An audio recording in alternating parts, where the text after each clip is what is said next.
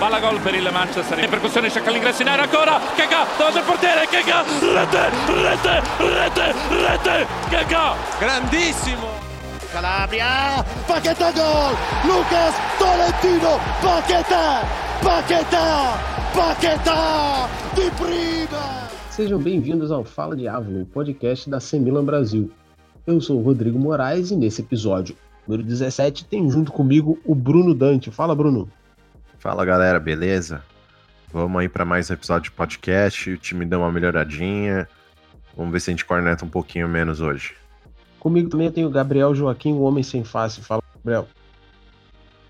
A corneta tarda, mas não falha, né? Estamos de volta aí. Vamos falar sobre esse time que recentemente nos deu umas alegrias e que aparentemente voltou aos trilhos da vitória. Beleza. Iago, fala Iago, tudo bom? Fala, Rodrigo, tudo bom? E aí, galera? Vamos aí dar um comentário sobre a situação do Milan e os últimos jogos e os próximos e é aquilo, né? Vamos lá.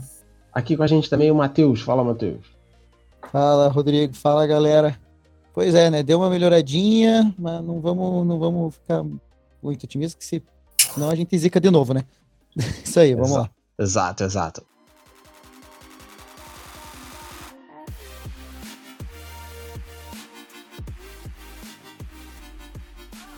O primeiro assunto vai ser, claro, o Stefano Pioli.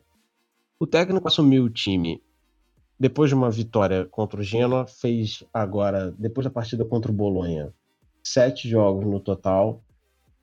Ah, o time evoluiu a olhos vistos, mesmo durante aquela sequência horrível de Lazio, Juventus e Napoli. A gente conseguia ver que mesmo o time perdendo ou empatando como foi com, com o Napoli, a gente conseguia ver que o time estava bem diferente do que estava com o Gianpaolo. É, o que, que, vocês acham do trabalho do Pioli até esse momento, levando em consideração a porcaria do time que a gente via jogar com o Gianpaolo? Começando pelo Matheus, que foi o último a ser apresentado, ele começa a falar. É, bom, primeiro eu acho que o time melhorou tanto taticamente, né? Ficou mais organizado em campo, tanto quanto o ânimo do time, né? Gente viu por notícias que o time com o Pioli estava mais entrosado nos treinamentos e almoços, etc. Né? Uma coisa que a gente não tem como saber presencialmente, que deu para a gente ver também em campo. E a questão da organização tática melhorou tanto o meio-campo, ofensivo quanto defensivo, que eram falhas grotescas que a gente estava vendo naquele time do João Paulo sem, sem característica, né? E sem vontade o principal foi o geral mesmo, não teve assim um ponto específico, mas ele deu uma melhorada geral. Eu acho que esse foi foi o, foi o principal. Assim. Iago, você, Iago, você é, já é fã do piolismo? Cara, eu, eu concordo com o que o Matheus disse. É, o Pioli veio, chegou com todas aqueles todas aquelas reclamações, Pioli out, mas eu acho que é mais do que o Matheus disse mesmo. Ele deu uma melhorada geral tanto taticamente quanto em alguns jogadores individualmente. É, vale ressaltar aqui que o Calabria vem fazendo uma péssima temporada na mão do Paulo e o Conte entrou. No primeiro jogo ele deu uma vacilada, mas agora ele já está se firmando, a gente já está até podendo dar uma confiada mais nele. Vale ressaltar também o Theo Hernandes, que, enfim, né, vice não, né, ele é, divide a artilharia do time com o nosso centroavante, e também vale ressaltar a, a importância do Kronit, que foi também no time que botou o QC no banco por alguns jogos aí, o Pioli conseguiu usar ele de uma forma mais, é, a forma mais eficiente, ele tá dando uma nova cara pro time, cara. É, então, deu, melhorou o ataque um pouco, a gente tá criando pouco ainda, mas já é mais do que nada, que era o que a gente tinha. E, enfim, foi bom, cara. Até agora tá já saímos daquela de tipo, a gente ganha antes com o Gattuso no final da, da temporada, a gente ganhava e não convencia. Agora com o Gianpaolo a gente perdia, perdia, perdia, ganhava e não convencia.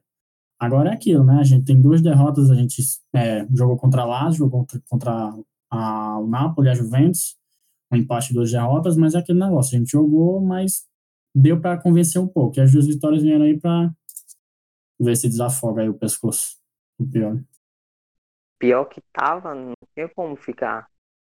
Então, o, o Pioli ele chegou com a desconfiança, que é normal, por, por ele ser um treinador que não, não fez grandes trabalhos na carreira, até pela comparação, porque o pessoal está esperando o Spalletti, que já tinha fama de levar times para Champions, mas ele está surpreendendo positivamente, porque o time que ele está colocando em campo, que está fazendo render, ele é o mesmo time que a torcida esperava que o Jean Paulo fizesse, que o Jean Paulo colocasse para jogar.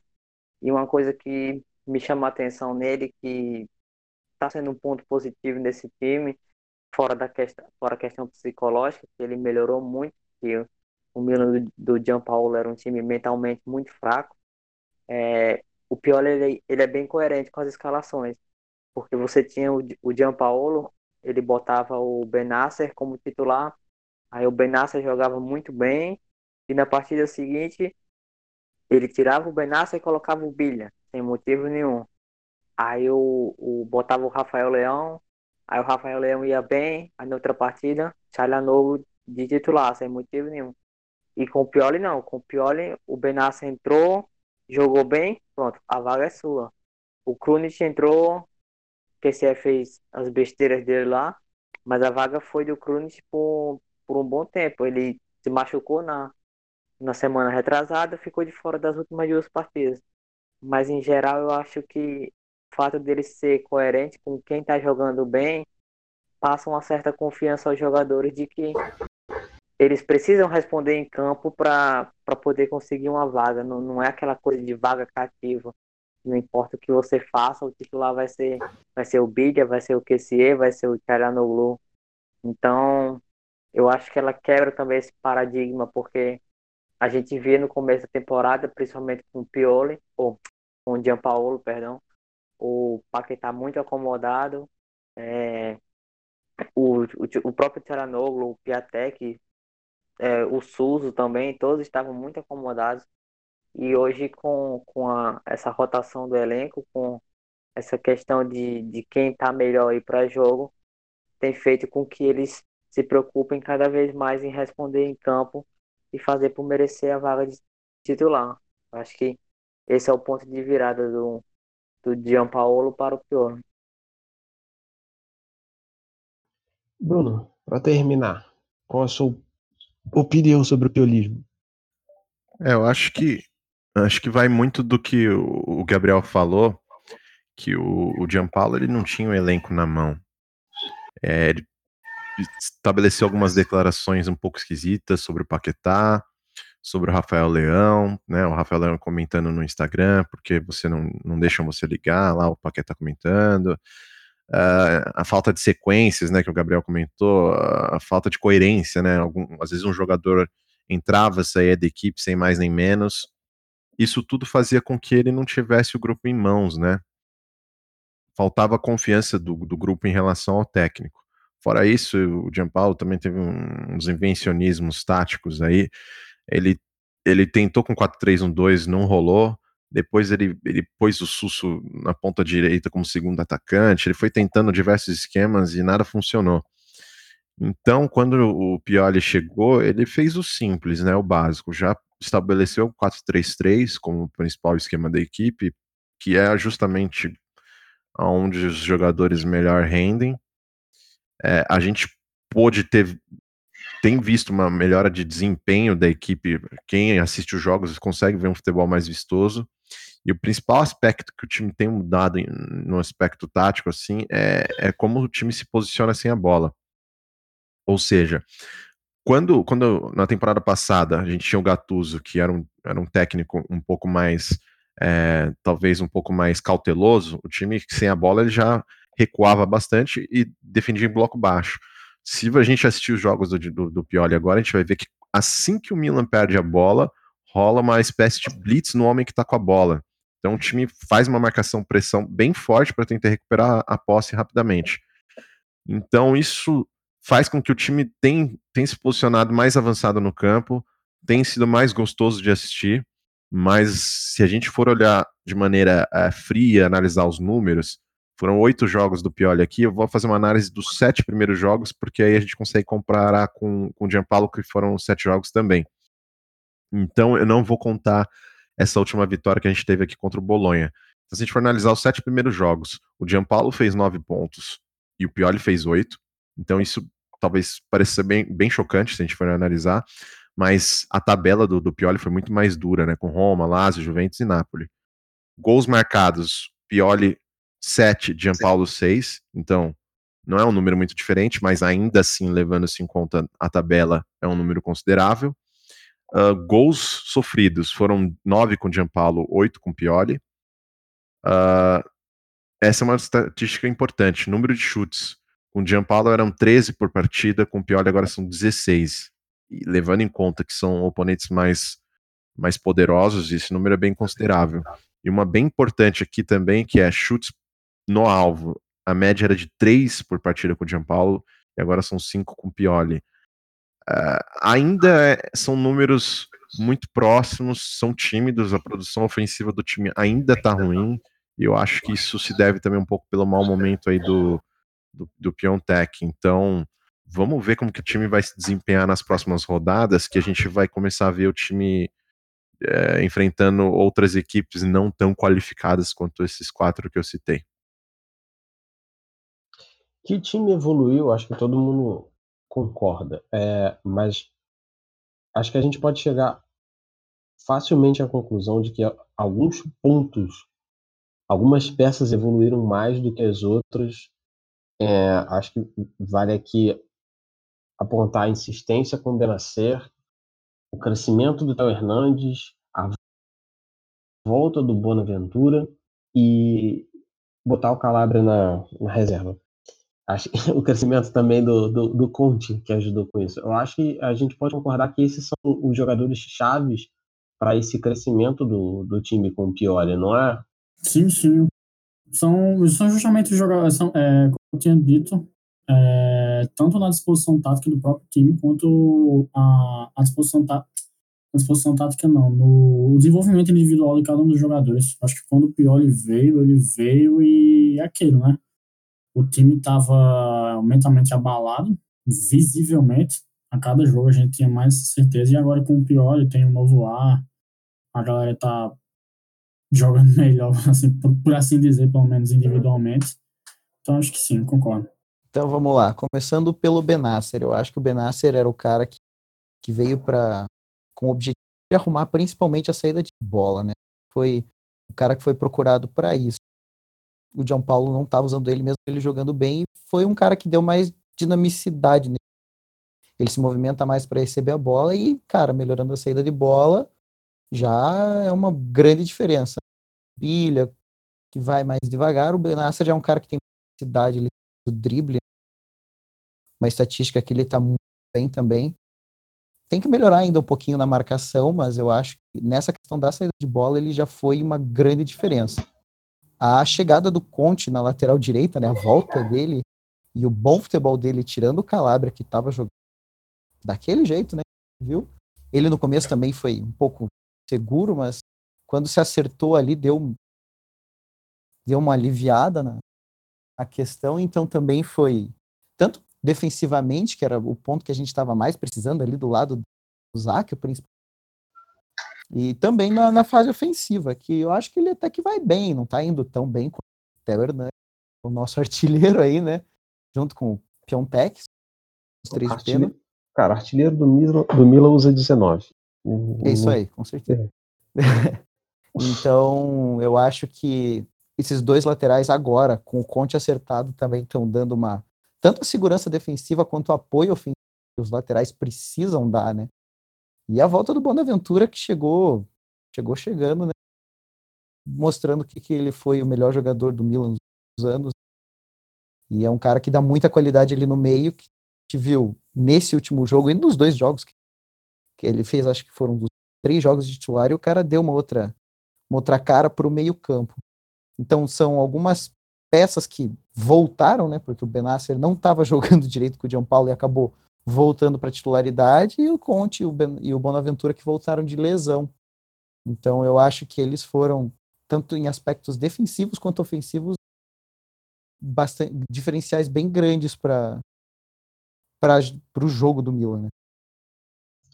Assim, é, eu, eu, vou até, antes de, de passar a palavra pro, pro Gabriel, pro, pro Bruno, aliás, eu sou fã do Bonaventura declarado há, há, muito tempo. Acho que vocês podem falar, não, mas o Telmo, mas o, o Conte, o, não sei, o, o, o Benasser sim, mas assim, o, o, meu pé atrás com o Benasser é sempre essa mania dele de levar cartão amarelo todo jogo, isso vai acabar estragando a gente em um momento importante. Mas acho que sem o Bonaventura, se a gente ainda tivesse dependendo para fazer criação, a gente tava muito ferrado. Muito ferrado de uma maneira muito absurda. Então, é o que você, que você falou mesmo, Matheus. A, a volta do Bonaventura em si faz. Acho que fez mais diferença do que até a, a fase artilheira do Theo, por exemplo. Não sei se vocês vão concordar, mas o que, que, que você acha, Gabriel? Gabriel não, Bruno? Olha, tava demorando para o momento em que Rodrigo ia tecer grandes elogios para Bonaventura. Eu tava aguardando esse momento. Porra, cara. Que eu, que eu sabia que isso ia surgir em algum momento. E, e eu vou aqui vou aproveitar esse momento para concordar com ele, porque realmente a mudança do time, eu acho que, apesar da fase muito boa do Theo, isso a gente não tem como discutir, é justamente a volta do Bonaventura. Porque foram os dois jogos que ele atua pela meia esquerda, foram os dois jogos que o Milan ganhou. Então, assim, é, ele, ele não só voltou muito bem fazendo gol contra o Napoli, agora ele fez gol contra o Bolonha, mas ele é um jogador assim que tem uma criatividade muito grande. Ele não é o cara que dá um, um último passe, ele não é um assistente, mas ele é um cara para dar dinamismo no, no, no, jogo do time. É um jogador inteligente. Ele, ele tem a inteligência que falta muitas vezes para o Paquetá, que tem habilidade, mas ainda não sabe o momento certo de usar ela. Já o cara, Bonaventura é um jogador maduro, que sabe esse momento. Cara, repara, ele pega a bola, ele pode até errar o passe, mas ele não perde a costa da bola no meio do campo ele sabe proteger a parada, sabe fazer o passe que o time precisa na hora, ele sabe fazer a bola. É uma parada, principalmente me chama muita atenção, é essa proteção que ele faz de não perder a bola no meio de campo. Todo maldito, o QCE fazia isso toda hora, o Bilha faz isso toda hora, Jesus, ele não perde, ele protege a bola e, dá, e acerta o passe, que é importante. E, e outro que tem bom. feito isso é o, é o Benasser também. É, Até o, para de levar cartão o, o Gabriel chamou ele de ensaboado, eu não. Isso no nosso grupo do WhatsApp, e, e, eu não, não entendi o que isso significava, agora eu entendi. É um sinônimo de liso, né, que eu falo. Que é o cara que ele, ele não perde a bola, dificilmente ele vai, ele vai se comprometer, até porque ele, como primeiro volante, não pode jamais perder essa bola ali, porque é perigoso. Coisa que o Bilha cansou de é, dar paçocada, né? O, o Bilha discorda de você. Exatamente. então, assim, é, se você ver aí, já tem alguns vídeos circulando no YouTube e no Twitter do Benasser com alguns melhores momentos. Eu acho que ainda tem muito para evoluir, mas já se mostra bastante promissor. E nesse jogo do, do Benasser, que eu falei que ele era ensaboado, foi logo depois de um lance que eu, sinceramente, recenti, recentemente acompanhando futebol, eu só vi o Messi fazer aquilo, sério mesmo. Ele estava cercado por, Jesus, por, Maria José, por três jogadores. E ele conseguiu sair no meio de, da marcação desses três jogadores. Acho que o Billy na carreira toda dele não conseguiu um, um drible daquele. Ele é muito rápido, ele tem uma, uma, um raciocínio muito rápido que acompanha o nível do Bonaventura. E é um meia, assim, que você diz assim, esse cara é um meia completo. Ele finaliza bem de longa distância, ele cabeceia bem, ele tem ótimo passe, tem visão de jogo. Então, assim, quando o Benasser ele jogava com o Charanoglu naquele lado esquerdo, você tem um, uma anta jogando no seu lado. Porque o Charanoglu não pensa muito. Então... Olha, já começamos a ofensa. Pera aí, foi aberta a ofensa ao... do Yon Hong. Começou, hein? Começou a corneta, hein? e, tipo, é você tem o, o Tcharanoglu na esquerda, o QC na direita, um meia rápido e de, de, muita dinâmica, como é o caso do, do Benasser, você uma hora ou outra você vai acabar tendo um passe interceptado, uma coisa assim, e você vai ser obrigado a fazer falta. É tanto que o Bruno até pode puxar depois, ou eu mesmo aqui posso puxar os dados dele. a maior parte dos cartões amarelos que o Benassa levou, foram sete até agora no campeonato, foram em jogos que o Tchalanoglu e o QCE eram os meio campistas que estavam jogando ao lado dele. Acho que desses sete cartões amarelos, Olha, então, cinco, então seis o cartão dele não é dele, a culpa é do, do, do- dos amiguinhos. Não, porque geralmente a falta que ele faz é aquela falta anti-jogo, né? Pra matar o contra-ataque. Que Aham. geralmente surge quando esses caras perdem a bola ou erram passe pra ele devolvendo. É bem comum mesmo. É, uma parada, só pra acrescentar, se cartões amarelos fossem gols, a gente tava muito bem. Porque até agora a gente tá na rodada 16, vai jogar 16. É, o Benasser tem 7, o Rakan tem 5, o Theo Hernandes tem 4, a mesma quantidade de gols, ele tá mantendo ali a média. O Paquetá, que não tá jogando nada, não fez gol até agora e não deu assistência, deu uma assistência, tem 4. O Donnarumma tem 3 cartões amarelos, o Romagnoli tem 3 cartões amarelos e o Billy, que quase nunca joga, também tem 3. Essa é, é, é uma pequena lista de, de, de cartões amarelos que o time tem, fora as expulsões imbecis do Calabria, do Reina, do Musaki e do Castilheiro. Quer dizer, é São uma cinco quantidade, vermelhos já. é, é uma quantidade grande de, de expulsões. O- É, o Calabria recebeu um vermelho direto e dois. É uma quantidade grande de cartões que o, o Pioli São, precisa são, resolver. qui- são 15 jogos e 5 cartões. É um cartão vermelho a cada 3 jogos. 3 Pois é. É uma parada que ele realmente precisa resolver isso, porque a gente pode acabar em algum momento chave, porque na próxima partida o Benasser logicamente vai levar um amarelo.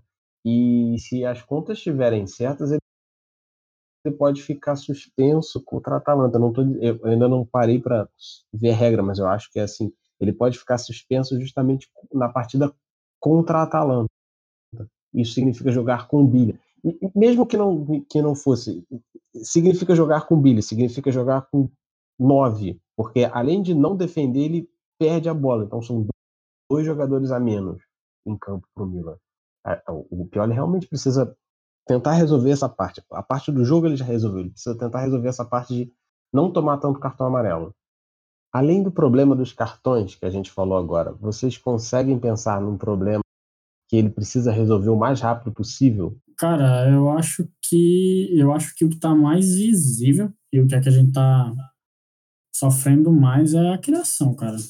É justamente a parte ofensiva do time que, sinceramente, 15 jogos e 16 gols é assim, é lamentável, cara. Porque mesmo depois da melhora que já houve, ainda continua ruim. Então, acho que se ele tem que se preocupar com alguma coisa por agora, acho que é com a parte de criação mesmo, para melhorar a parte ofensiva do time. Acho que é o principal por agora. A defesa vai bem, o meio-campo a gente tá se virando com o que o Benasser faz, e quando o Kronic joga, ele agrega muito é, com qualidade no meio do campo, e o Bonaventura nem se fala, né? Eu lembro até que no último podcast eu tinha falado que o Paquetá ia colocar o Bonaventura no banco mesmo depois que ele voltasse. Ainda, ainda bem que eu queimei a língua, porque o Bonaventura, assim, tá, mesmo depois de voltar de lesão, tá comendo a bola, assim, sinceramente, mas tem, tem, a parte ofensiva tem que melhorar.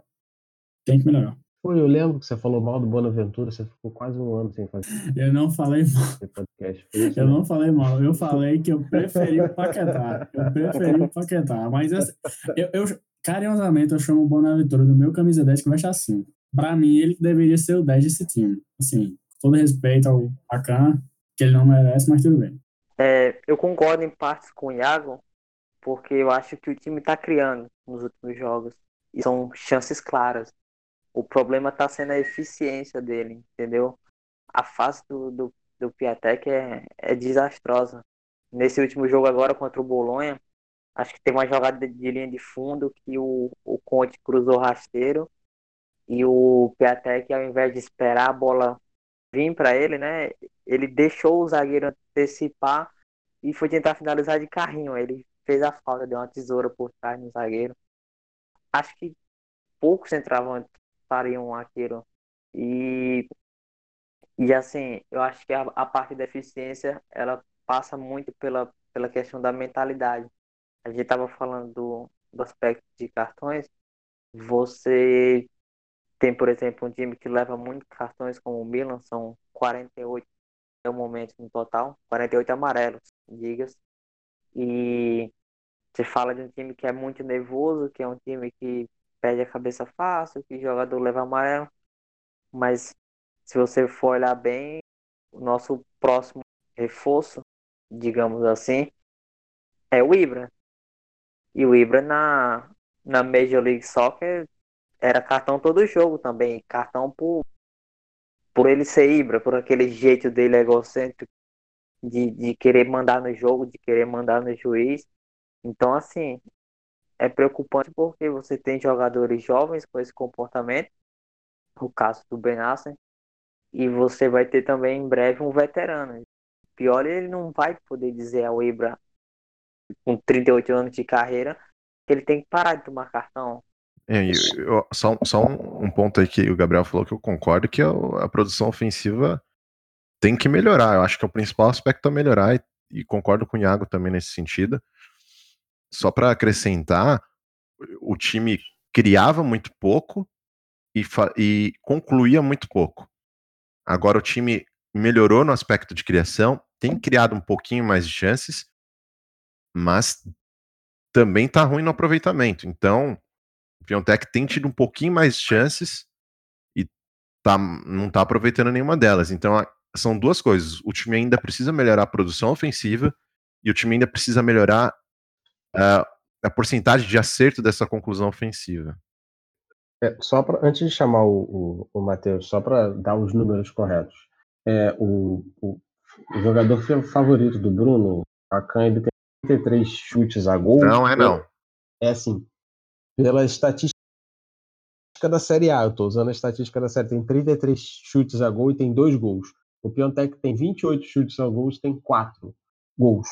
O Susso deu 21 tiros e acertou um no alvo.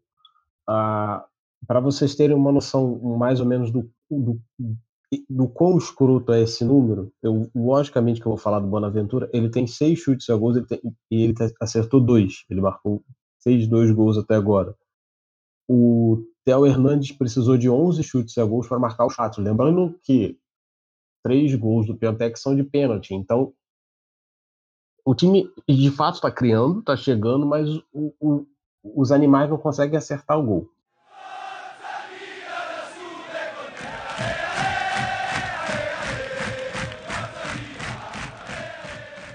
Agora, com, com, a nossa, com a contribuição incrível do, do Mark Ruffalo e Tom Holland juntos do, da AC Milan Brasil, dando spoiler pra cacete, o nosso próximo tópico é Sueco Ibrahimovic de novo, com essa história de que ele volta ou não volta, aparente volta com uma pedida grande de salário, com um contrato inter parece interessante. Vocês acham que é interessante a vinda ou a possível vinda do Ibrahimovic Mateus?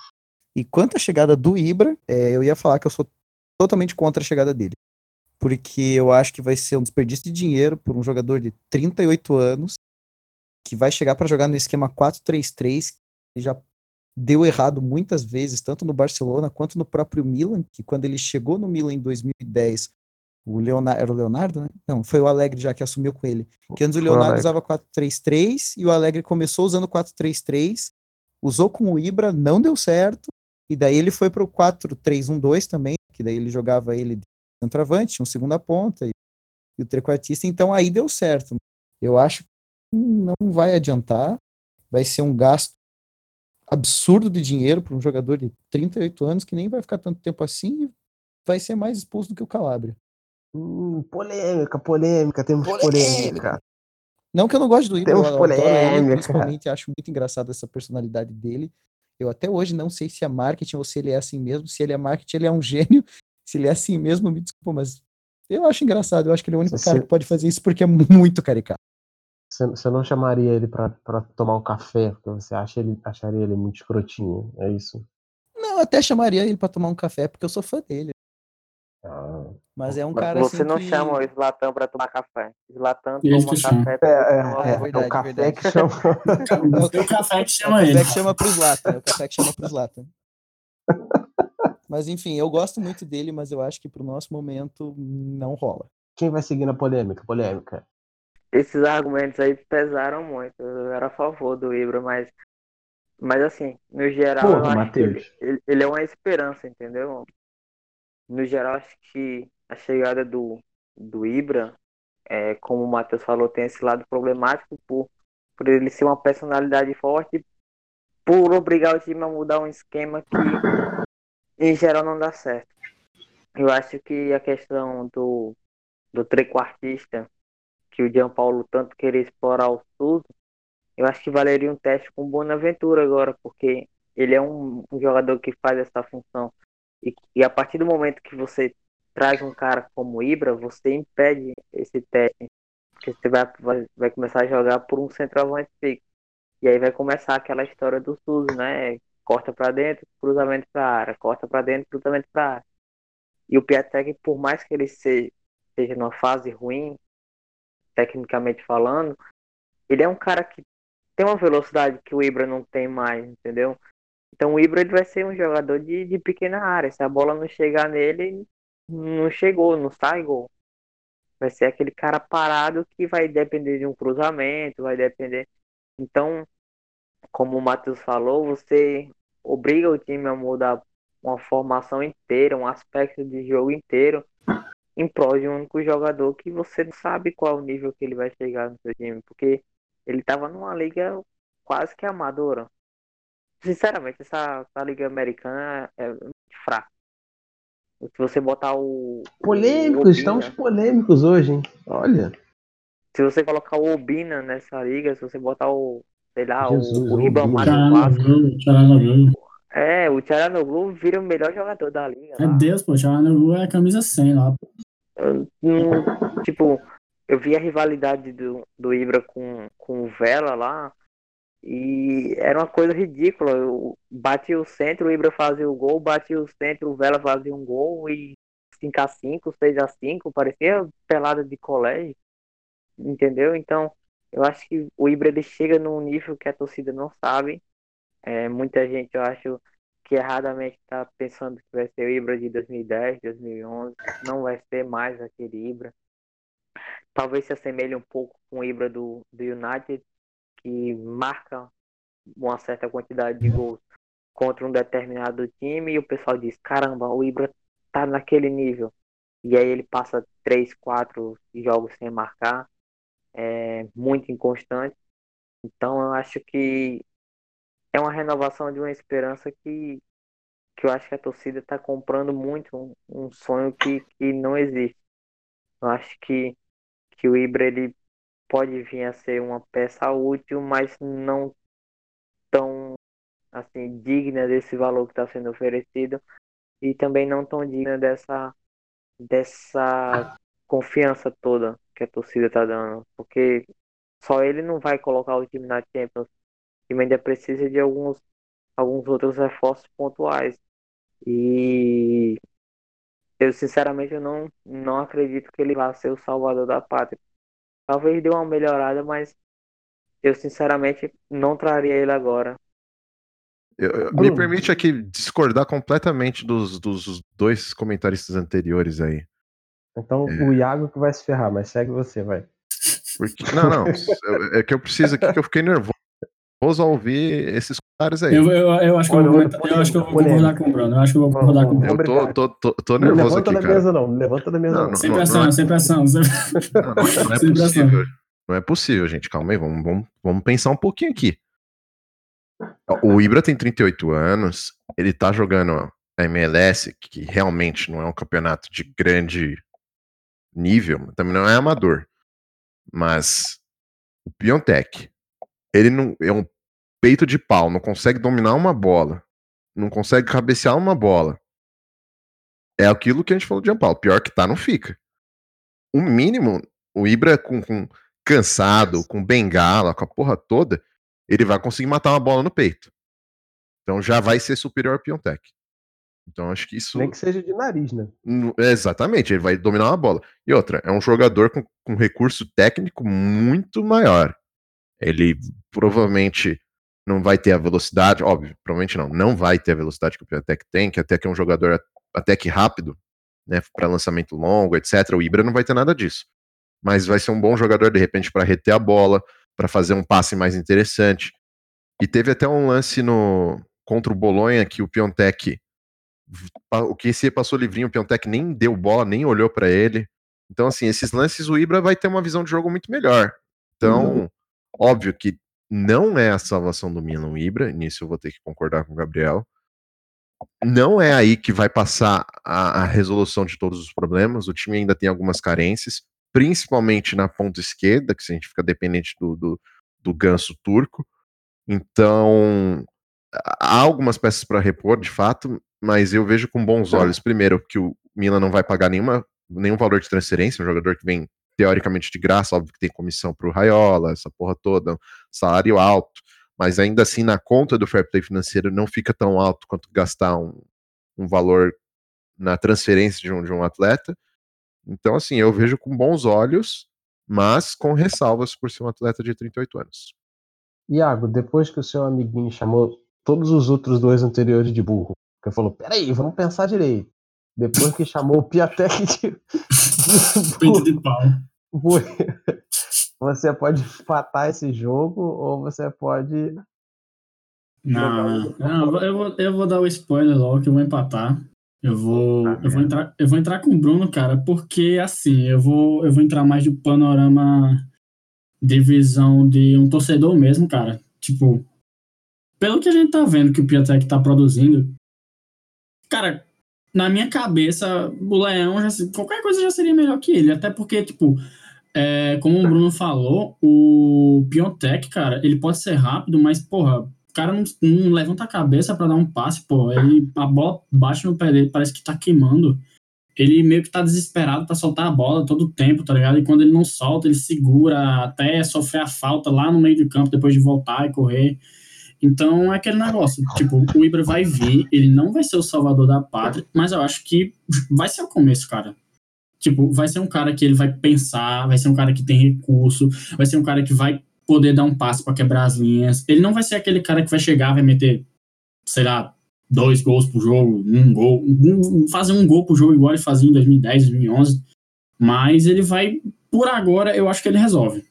Outra coisa, eu só acredito que ele tá, que ele vai jogar quando ele assinar, cara, porque eu não aguento mais, já faz dois anos, três anos, quatro anos que toda temporada a galera fala que o Milan vai, que o Ibra vai voltar, o Ibra vai voltar, o Ibra vai voltar, enfim, né? Não, ele disse que vai voltar, não, ele vai voltar, e nunca volta. E caso ele volte, com toda essa marra toda, dizendo que ah, o Cristiano Ronaldo disse que foi para a Juventus esperando desafio, mas a Juventus ganha 10 campeonatos há 10 anos assim, ele vai vir em tese para ser o salvador da pátria, cara. Porque se ele, se, ele, se ele vier, ele tem que ter isso em. Se ele vier e não botar o Milan, no mínimo, no mínimo, no mínimo, no mínimo, Copa League, o cara queimou-se o resto da vida, pô.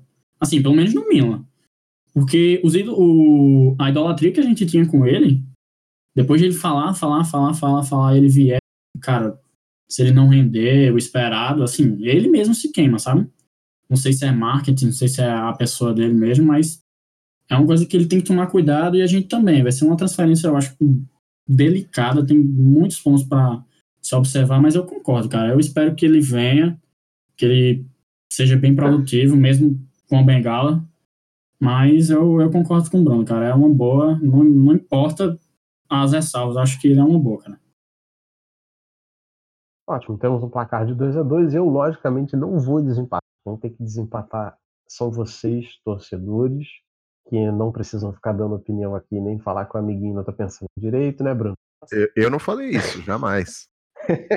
Só uma observação. O, o Iago falou que ele empatou, mas ele cornetou o comentário todo, ele cornetou o Ibra do começo ao fim, aí no final fez. Eu concordo com o Bruno. Eu acho que esse voto aí tá errado. Não, não, não. Então, então, então. É aquilo, é aquilo. Eu confio muito no que ele fala e no que ele fez em 2011, cara. Então, tipo, pelo, pelo crédito que ele tem, a gente, já, a gente já até tinha visto que as voltas dos grandes jogadores que o Milan teve não foram boas. O do, a volta do Kaká não foi boa, a volta do Cheva não foi boa, a volta do Balotelli não foi boa, e a gente espera que, pelo que o Ibra fala, pelo como ele age, pelo a forma como ele é, o personagem Ibrahimovic, a gente espera que ele renda e, cara, faça alguma coisa. É por isso que eu tô tanto, tão esperançoso. E também porque, sinceramente, o Penaltec eu não tô aguentando mais, cara. Eu, eu vou dar opinião, mas não vai ser empate. Eu acho que a gente precisa de um atacante. Ibra ou não, a gente precisa de um atacante. A gente só tem o Piatek. O Piatek não tá fazendo gol. Ele, tudo bem, ele, a última partida dele foi.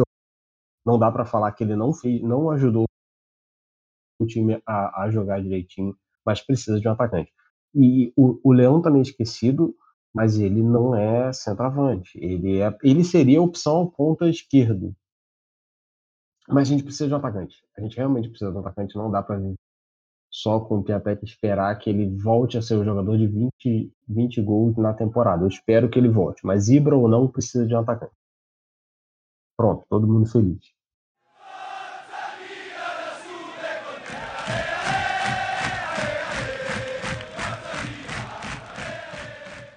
Bem, agora chegamos ao último e feliz tópico do nosso podcast, que é o aniversário.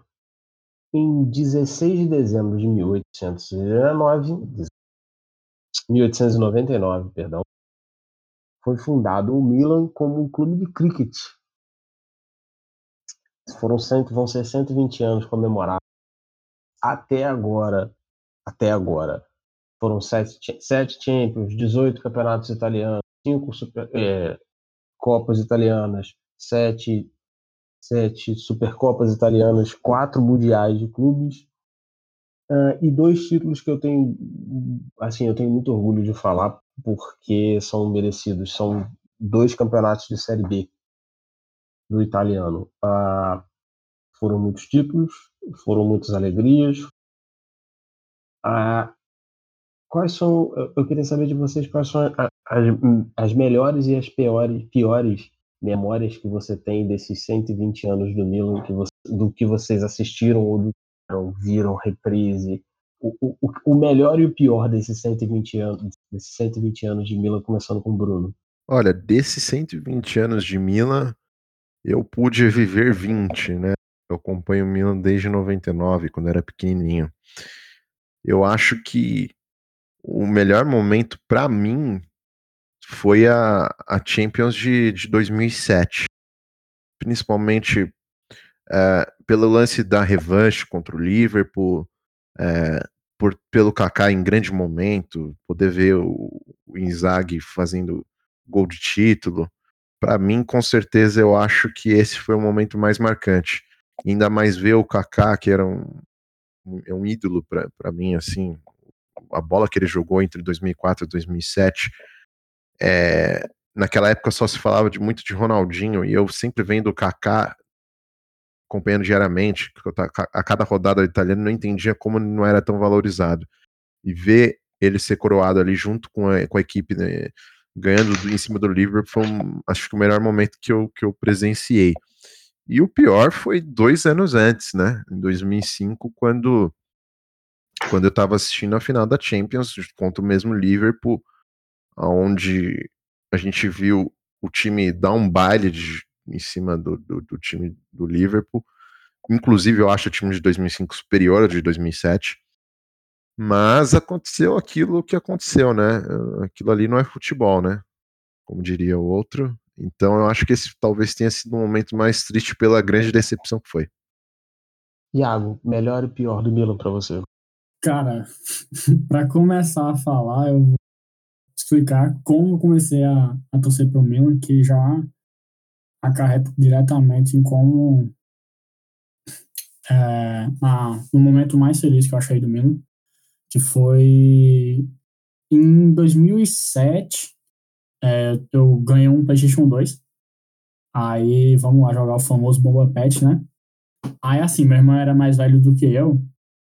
E sempre ele jogava com qualquer time e ganhava de mim.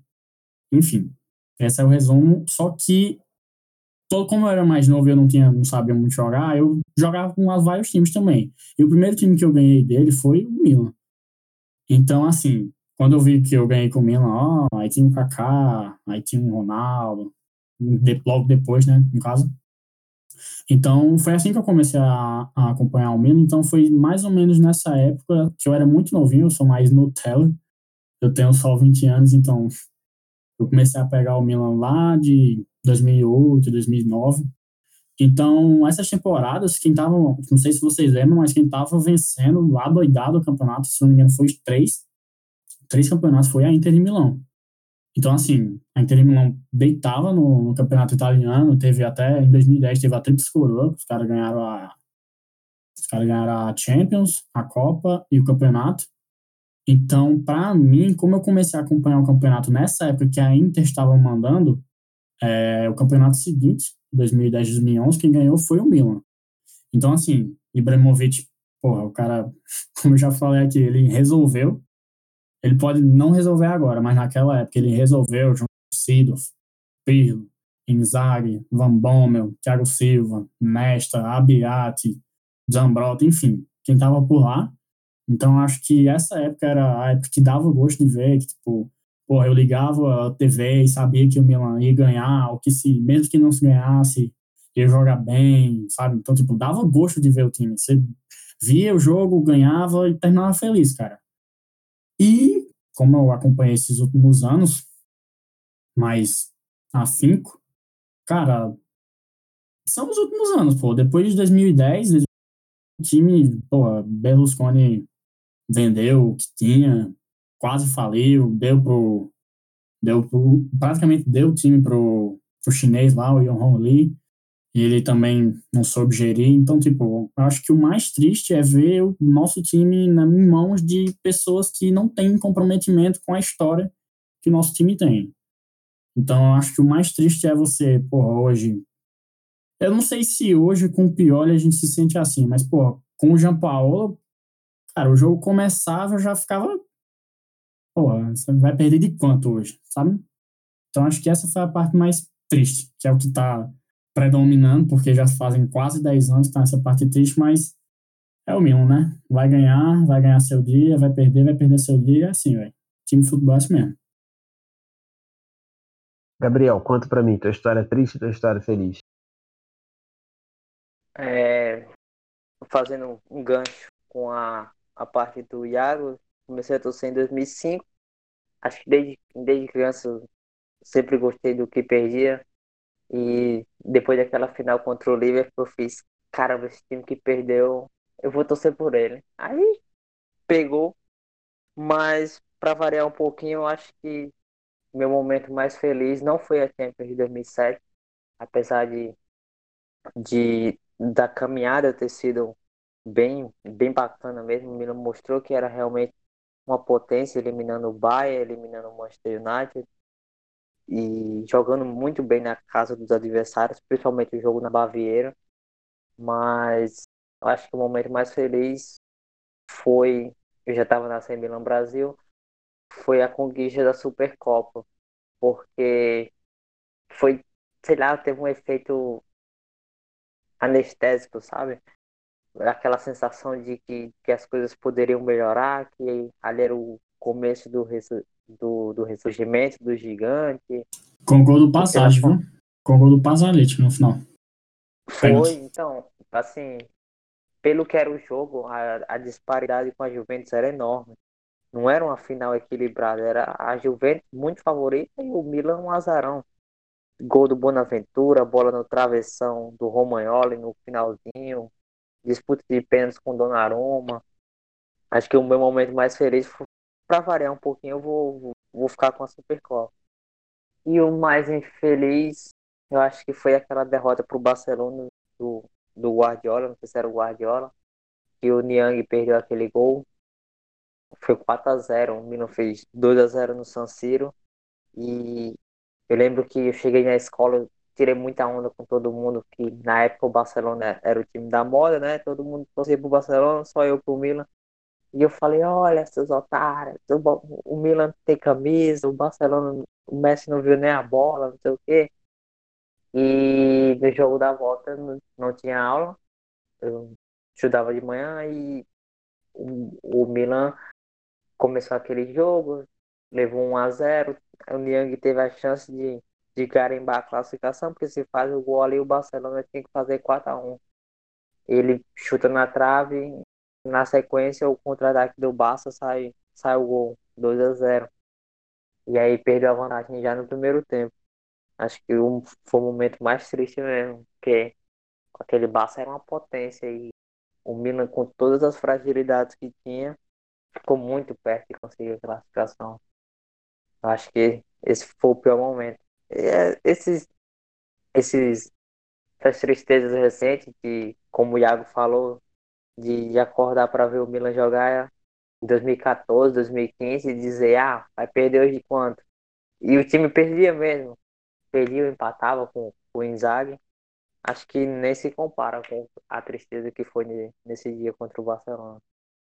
Cara, é, para fechar a, a, minha história boa e minha história ruim desses 120 Milan, 120 anos de Milan, a, eu, eu e minha esposa conseguimos fazer um, um poupança muito boa. É, eu peguei dinheiro emprestado com meu amigo Juventino. Nossa, não, não, é, é não é piada, é, é pegando dinheiro emprestado com o Juventino rico. Mas a minha maior alegria do Milan foi uma vitória sobre o Crotone em janeiro de 2018, que foi o único jogo que eu consegui assistir no San Siro. Não sei quando eu vou conseguir voltar lá. Foi, eu, foi, foi o jogo que eu gritei Bonucci, estádio. Eu assumo, eu gritei com a torcida Bonucci. É, foi o gol que eu comemorei, eu comemorei gol do QCE. Eu também assumo que depois o VAR tirou. Mas é, é, foi a maior alegria tive até hoje foi ter conseguido ver um, um jogo no San Siro é, do Milan Gattuso com, com, com, todos os problemas que tinha, com a faixa de capitão no Bonucci, enfim. Mas foi a minha maior alegria. Espero que não seja a última. Eu espero que todo mundo consiga é, ter este tipo de alegria também. É, é, é sem igual. Tristeza, é, é assim, eu não tenho um. Claro que sempre vai marcar, mas a, a minha maior tristeza foi um dia que eu juntei uma, uma um jogo do Milan já na, na banda era pô, sempre falei bem e tal, mas o pessoal chegou, o jogo começou, eu não vou lembrar quando antes do antes dos 25 minutos, todo, todo mundo olhou para minha cara e falou: é para esse time aí que você torce? Porque tava mal, tava feio, tava chato, o jogo tava arrastado. Devia ser o Milo do Inzaghi. O jogo tava feio, tava arrastado, tava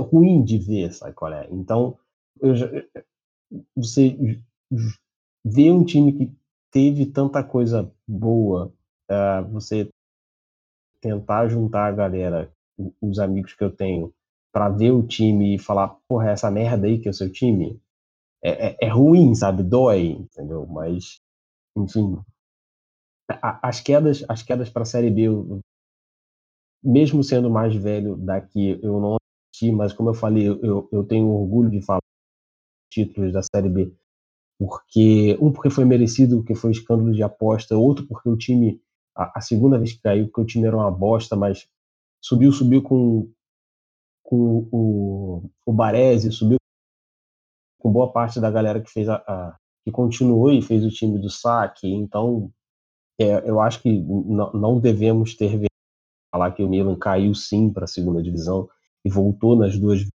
vezes em campo. Ah,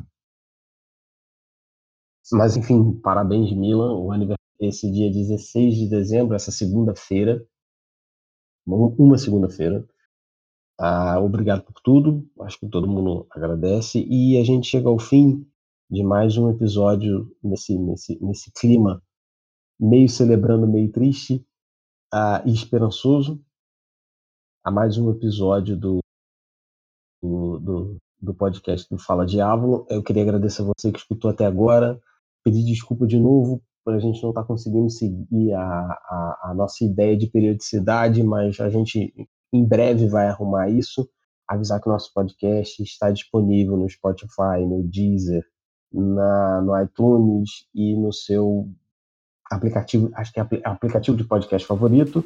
E até o próximo Fala Diabo.